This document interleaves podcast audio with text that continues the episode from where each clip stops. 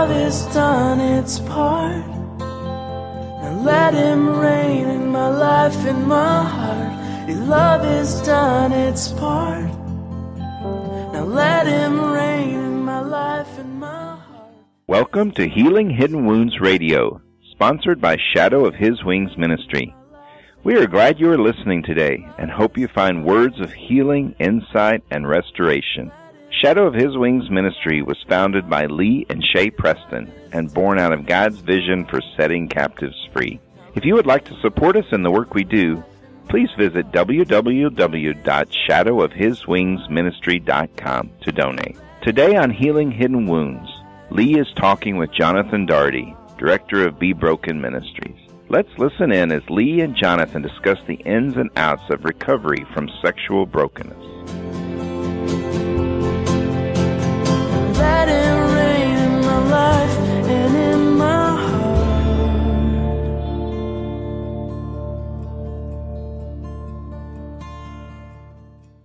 Particular broadcast, we're going to be talking about this issue of uh, don't tell me it's a choice. And so I want to kind of see what you're talking about there, Lee, when you when you have this phrase come up, and uh, I'm sure it's something that comes up in your counseling practice and in your ministry quite a bit. Yeah, Jonathan. I this whole topic was kind of born out of uh, a a couple of sessions I had with a 17 year old teenager who, you know, he he was telling me it's like you know, yeah, mom and dad want to just tell me to stop feeling this way, and uh, guess what? It doesn't work, and uh, so that's kind of where this all began. So then, what do you? Um, I mean, what do you what do you tell a person when they when they start kind of being combative in that sense and saying, because isn't that what they probably hear a lot from uh, certainly the Christian community, certainly uh, maybe their parents saying, "Hey, listen, it's you just got to make better choices about your sexuality because hey, we just don't believe that homosexuality is God's design, and so therefore just stop." Well, yeah, what I usually start with is, you know, we have to look at the kind of uh, God that created us. And uh, the kind of God that created us was a God of emotion. And so a lot of this choice feeling gets caught up in a guy's emotions. Uh, and it, it happens for females who struggle with same sex attraction as well. But it's we have to kind of start with the origin of feeling and emotion. Um, it's kind of like what we talk about at the gateway. If someone were to tell you, don't be mad, uh, would you be able to just all of a sudden stop being mad? Uh, no, because emotions get wrapped up in who we are. And so it's trying to help people who say, well, this is not who you are and this is not what God says you are, so let me read to you out of the Bible here a little bit and I'll show you that that's not who you are. And then all of a sudden, uh, bing bang, your uh, your emotions are supposed to follow that, and sometimes that doesn't work the way uh, we'd like it to.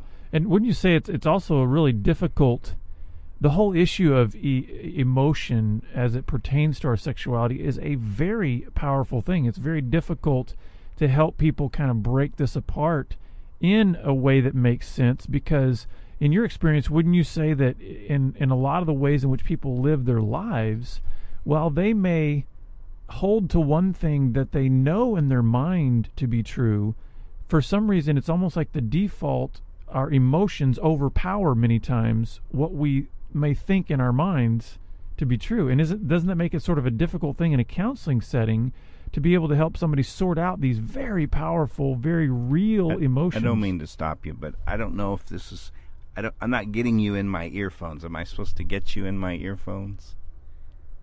Can you hear me? Oh, there it is now. okay. Sorry about that. I had you on the wrong channel. Okay. I was just making sure it followed through over there. Okay. Well, what I was going to say is,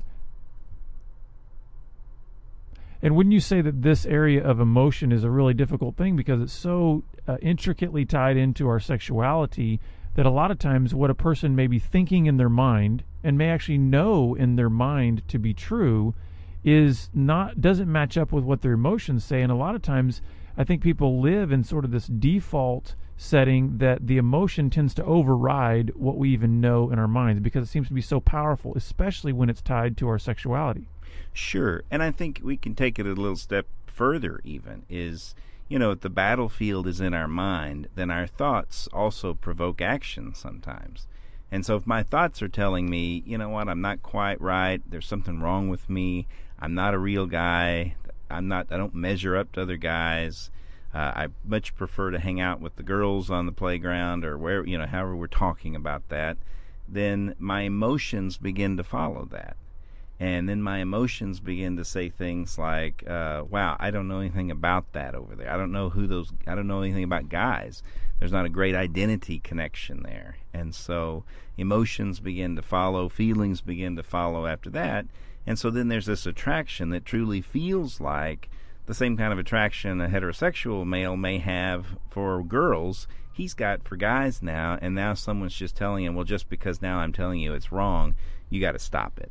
Well, so let's talk about more about where feelings like this originate, uh, and maybe just feelings in general, how they originate in in a child, because that may help our listeners understand kind of then how can a, how can some of these young boys their emotional um, you know state start to drift towards homosexual feelings as it pertains to sexuality and others don't and so maybe we just can kind of have sort of a general discussion here about the origination of feelings in a young boy in general well, sure. I think the feelings uh, come from uh, the brokenness that's begun very early on. I mean, most guys who struggle with same-sex attraction and and, and homosexual addiction say, "Well, it started by I, I've never known myself not to feel this way," and therefore they jump to that conclusion that says, "Well, I must have been born this way." But the feelings start long ago. It starts with either you know some sort of detachment from dad, or some sort of detachment from men because men are unsafe uh, mom draws them in very quickly to, to who she is, and so they attach to that feminine identity. Uh, I think what's important, though, and what I really wanted to focus on was that, you know, the shame decision comes in then because the little boy can't handle those feelings. He doesn't really know how to mm-hmm. handle it. And so it's okay, I've got to choose one way or the other. Either I choose to have this attraction to this other boy on the playground, or whether it's a boy or whether it's, you know, the guy who's struggling is 10 and he's finding you know his youth director kind of attractive and he's finding some attraction feelings there and he doesn't know what to do with it. So that shame sets in then because he knows that's not right.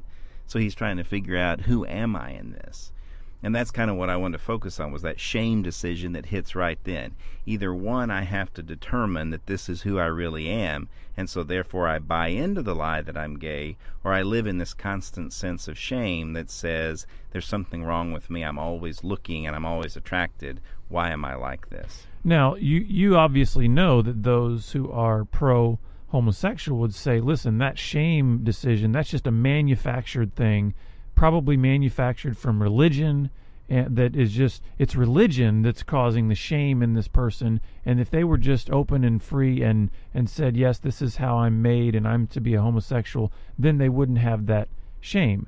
And and so kind of what would be your response to those in the in the pro homosexual movement that would say uh, you you're the one you and the Christians and all the, all the other religious fanatics are the ones that are creating this shame decision in a in a child. And yet you're saying actually that's something that would actually rise up within that child regardless of maybe some of these outside influences? Sure. Well I, you know and i think that's part of the the reason why i wanted to do this whole show and and maybe others like it is to talk about that piece where the homosexual community has had to take that choice they've had to say, well, no, this is the way I was born, so that they don't feel that shame that I believe was naturally in us as children. I mean, I, I can't only speak for myself.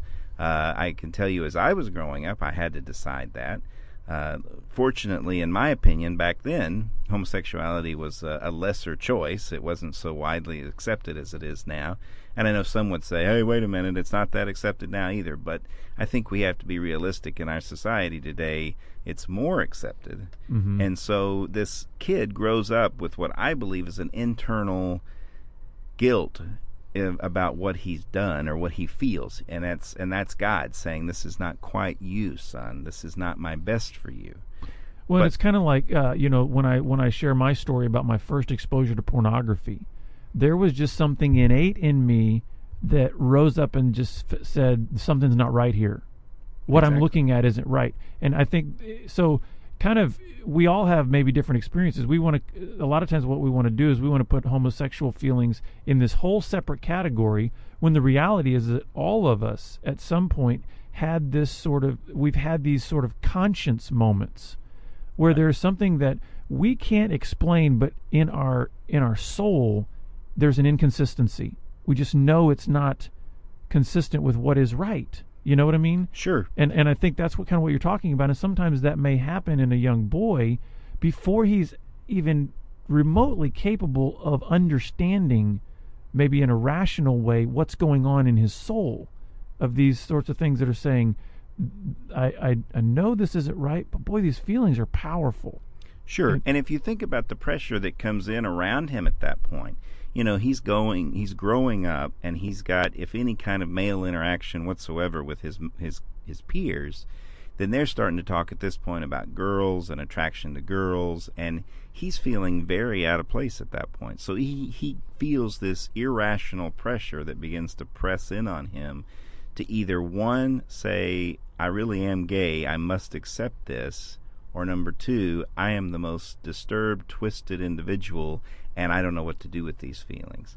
And so that pressure begins to, to hammer in even harder, and then at some point he has to give. Either he heads into it or he decides to try to give it up completely, and that's when you may see depression in teens and some of that sort of thing. That the gay community would be interested in telling us that, well, it's because he's not accepting himself as who he really is. But at that point, what I'd rather at least help them to see is the truth, which is what you're struggling with are the differences between how you feel and who God made you to be. And let's try to look at some of those things. Yeah, and I think that's a key point that that we need to make our listeners aware of is is uh, what the what the decision is really about, um, and and what ultimately it boils down to is not what. There's a lot of people that will cause make it to be other decisions than what it actually is. Oh, it's it's you have to you have to accept that this is who you are, or you've got to pretend that you're something you're not. In other words, it's the whole "I was born this way" argument, which is off base from what the actual uh, struggle is. What you're talking about is the actual struggle is: Am I going to uh, am, am I going to eventually embrace how God actually designed me, or am I going to continue to allow some of these powerful emotions to override that orig- that design that He's got for me? Exactly. And I even want to change slightly a word that you used. Am I going to allow this to happen? Most guys are going to tell you at that point, hey, buddy, I'm not allowing this. It takes Yeah. over, it, ta- it takes a mind of its own. And I really want them to see, you know, we're not out to get the gay community. The problem is here is that I'm acknowledging the struggle that the Mhm. gay community has has has bought the lie. The struggle is that I either have to buy the lie or I live in constant turmoil and no one ever really knows because the the silent teen sufferer is usually very quiet about his struggle unless he's decided to come out of the closet so to speak and so in his silence he has nobody telling him hey i understand the choice doesn't feel like a choice i understand that you're feeling like you're being ripped up inside because on one hand you're attracted to the guy sitting next to you but on the other hand the innate desire that God placed there was that you want to have kind of the normal relationships with girls and ultimately get married and have kids someday. You want all of those things. And so that's why the gay community fights so hard for those things because that's an innate desire that God gave us as Mhm. a gift. But yet Satan takes everything good and twists it just slightly to the to the left and says, "Oh, but you can still have that, but you must accept yourself as who you are based upon how you feel." And so most of those teenagers can't come to that place. They don't know how to understand my feelings may drive me in this direction, but I must acknowledge that it's the brokenness that drives me, not the truth about who I am. So it's kind of interesting that a lot of those that have bought the lie of homosexuality are are are still propagating a sort of a uh, a, a, presentation, a pretend to, to to say that there's not the struggle there. That hey, they're fully they fully embraced this, whereas they may look. It's sort of a double standard. You know, they look at the the guy over here that's really grappling and really struggling and maybe trying to to um, work through this very difficult conflict in him and say, see, he's just pretending. He's pretending. He's he's he's disregarding his true self and all this. But those who've bought the lie, they're unwilling to say there's a struggle going on in me. So they're they're pretending. They're actually pretending because they're they're saying, "Hey, I, I've totally accepted. I've totally embraced it," and yet uh, you know, you would tell me from your history and so many guys you've worked with in the quiet moments when nobody's around and there's nobody to impress, there's this inner turmoil that's going on, regardless of whether they're willing to acknowledge it or not. Sure. And you really have to you really have to effort to make a huge effort to sear over that small still voice in your heart that keeps saying this is not who I made you to be. Because if you don't, you live in that constant state of turmoil. So Mhm. you either accept the the truth of as God whispers it and acknowledge some things like, "Hey, I am broken. Hey, I'm I'm going to have to fight through this thing. I don't really want to, but I am going to have to fight through it." Or you keep denying that, you sear it over and keep telling yourself, "No, I was born this way. No, this is who I am. No, I must fight for my rights." And then you become this almost vigilant uh, person and for justice for the homosexual Mhm. community Yeah. because I must fight to constantly prove that I really am okay, that I really was born this way. And this is nothing against, I'm not speaking against the gay community. I'm saying I acknowledge the struggle there. Yeah. And they may even be saying, hey, this is stupid. There's no struggle here. Once you accept yourself as who you are, then There's as, as being born yeah. there, then I feel completely peaceful. But I would offer to most folks who've who've accepted that peace that it's because the still small voice of God has been quieted in that area and says, I'm not going back there. Mhm. I either fight to be this way and I never listen to that still small voice telling me this is not my best for you, or I have to acknowledge that I'm in the wrong place and I have to completely turn my life around and begin fighting against these feelings and look towards the brokenness that created them. So once more for our listeners, just try to maybe reiterate kind of what this what's on both sides of this decision then that this person has to make. You know, they've grown up, these emotions have become very powerful out of their brokenness. And and when it comes down to um, you know, the decision that they've got to make, kind of help our listeners understand, okay, what's on both sides of this decision? I mean, what's you know, you got one for you got a fork in the road, one goes this way, one goes that way. What is what is that choice or the decision that this guy's got to make? Well, I think the ultimate choice is, and, and one individual I was working with one time, I think put it put it pretty well. He said, "If I acknowledge that this is who I am, then there is no God. If I acknowledge that this is not who I am, then there's a God, but he's he's pretty much screwed with my life because now I've got these incredible emotions that I don't know how to change. So either way, I'm I'm lost here." and I guess that kind of you know hit me at the heart because I'm thinking, wow, you know that is the struggle. Mm-hmm. Either I accept that I'm completely gay, and yet the Bible says it's wrong, so I must fight to destroy the Bible because I can't live under that pressure anymore, Mm-hmm. or I accept this is who I am, and in my brokenness try to change. But in going through that change, sometimes it's very painful, so I have to acknowledge that maybe God's kind of a jerk because why would he allow me to feel this way? So in both, there's really a, a really a They're both difficult. they're very, very difficult, decisions on both sides. And so I wanted to acknowledge that, I guess, for those who've already accepted themselves as gay, is that okay? Hey, I hear you. I understand why you made the decision Mm-hmm. and why you fight so vehemently to, to for your right to be normal and to say that God loves the homosexual. Because if I ever once stop fighting for that and look at the truth, then I'll see, yes, he does love me, but he doesn't love me in my, in the he doesn't love the sin. Right. Exactly. And yet, on the other hand, I wanted to let those guys know that who are struggling, that it is worth the fight.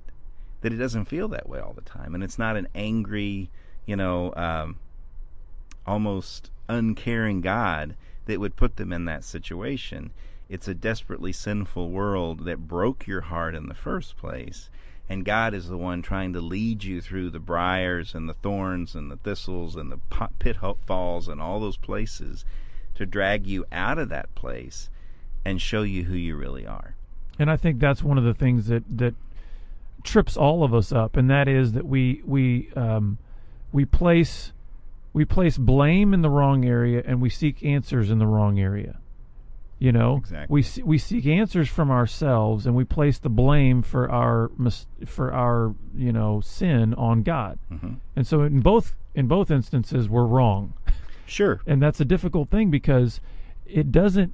You know, all of us we've. I think if we're if we're honest with ourselves, we've all questioned God at some point in our lives, right? Regarding something, the death of a loved one, some addiction, some sort of uh, tragedy, whatever it may be. We've questioned God and then sometimes those questions, though, and there's nothing wrong with questioning God, but sometimes then we turn those questions into it being God's fault for our own brokenness, our own sin, the like you said, the sinfulness of this world, and all that that you know just uh, pours over us. Mm-hmm. And I think if we're going to help these individuals, what needs to happen in order to help them see where the real answers lie and where we can go to understand our brokenness more fully?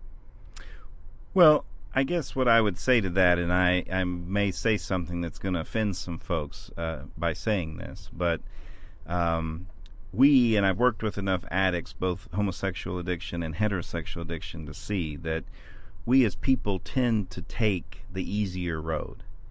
And so I would offer to the gay community they've chosen the easier road. Mm-hmm. And they're probably going to rise up against that and say, absolutely not. We fought for the road we're on. It's the hardest road we've ever been on. But I look to, to the eyes of a guy who's struggling out of his homosexuality to find who he really is. And that's where I see the harder road. And that is the ultimate truth is that, you know, it is easier to say, this is who I am. I'm living the way I am It'd be just like the like a heterosexual addict saying, "Hey, I just have a high sex drive and I just need more than one woman." Or, "Hey, you know, I just like children and I just want to, you know, the, for those guys who are uh, who are unfortunately uh, into child uh, porn and child molestation, I just happen to be attracted to children." Uh, and I know that that's a hard comparison because a lot of folks in the gay community go, "How dare you c- compare us to that?" And I'm not comparing to that, I'm comparing across the board in the area of sin. And it's essentially the principle of listen, sin is the easier way. Sure, and it always will be mm-hmm. because it's easier to justify my sin than to say, "Hey, this hurts like you know what, and I got to get out of it, and I don't know how." And guess what? I need a God who will show me. Well, I think of even, you know, Jesus said it this way. He said, Wide is the gate and broad is the path that leads to destruction, but small is the gate and narrow is the way that leads to life. And I think that's a general statement. There, I, I really believe there are a lot of uh, Christians that are on the broad path because even Christians can take the easy way and say, I'm just going to give in to my flesh, I'm going to do what I want. And it's the narrow way that's the hard way. It's a there's a seeking out, there's a searching, there's a grappling, a struggle, there's um, there's a fight that really has to go on because when you've been when you've grown up with these particular uh, this particular brokenness and these emotions that have become deeply embedded into your psyche and into your soul, that is not an easy thing to unravel. The easy way is to just continue to give into it and and that's that is a difficult thing I think for some of our listeners to hear because and and some it's a difficult thing for me to hear because then I realize you know I, I still want to cut corners sometimes. Sure. I still want to take the easy way and and you know what if I think about it yeah the easy way is always my way. Right. And the easy way is always the one that causes the least uh, friction and discomfort. And and I and I don't mean to, to minimize the discomfort of the gay community, but I do want them to, to hear, and I want guys who struggle to know, you know, it's almost like climbing a mountain. You know, if you don't if you don't keep at it, you're never going to get to the top. If you stop along the way and decide to camp out halfway up and say, "Oh well, I made it as far as I wanted to, and this is really where I wanted to be," you never get to the mountaintop experience. Mm-hmm. Once you bust through that narrow gate, you find unspeakable joy and you find out who God really made you to be. And that is a is the is a reward worth fighting for. Well, what would you want to leave our listeners with today in terms of these guys who are struggling with don't tell me it's a choice, and yet there is this decision to be made? What kind of encouragement would you leave with them in terms of coming to a place where they can embrace their brokenness and move towards a place of healing? Well, I think I would I would probably want to, to end by by quoting another young man that I worked with who said, who was a Christian and said, "Yes, I believe in God and I know who He is." And I said, "So how do you justify what the Bible says and what you believe about what God says about homosexuality and how you're behaving and how you act right now?" And he said, "It may be that it's a sin, but I'm just not sure I'm ready to to acknowledge that just yet." Which told me basically is that I really enjoy the way it feels, mm-hmm. and it really does feel better to give in to my feelings than to fight against them. And so I would leave kind of an encouragement that if you really do want that unspeakable joy, I know it's it doesn't seem like it's worth it, especially in the wake of what the world offers, because sin is pleasurable for a season. But if you want that that place where you know God and God knows you and you know exactly who he says you are, then it's worth fighting to get through to that place. And if you give up now and just accept yourself as gay, then you're losing out on so much more that God has to offer for you. Mm. And I know the harder road is the harder road, but it's worth it.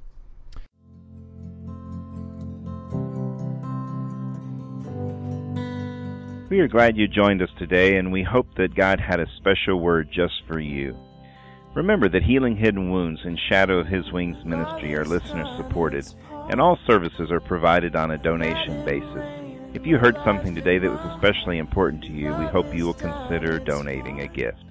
Please visit www.healinghiddenwounds.com to donate today. My life and my heart. Your love has done its part. Now let him reign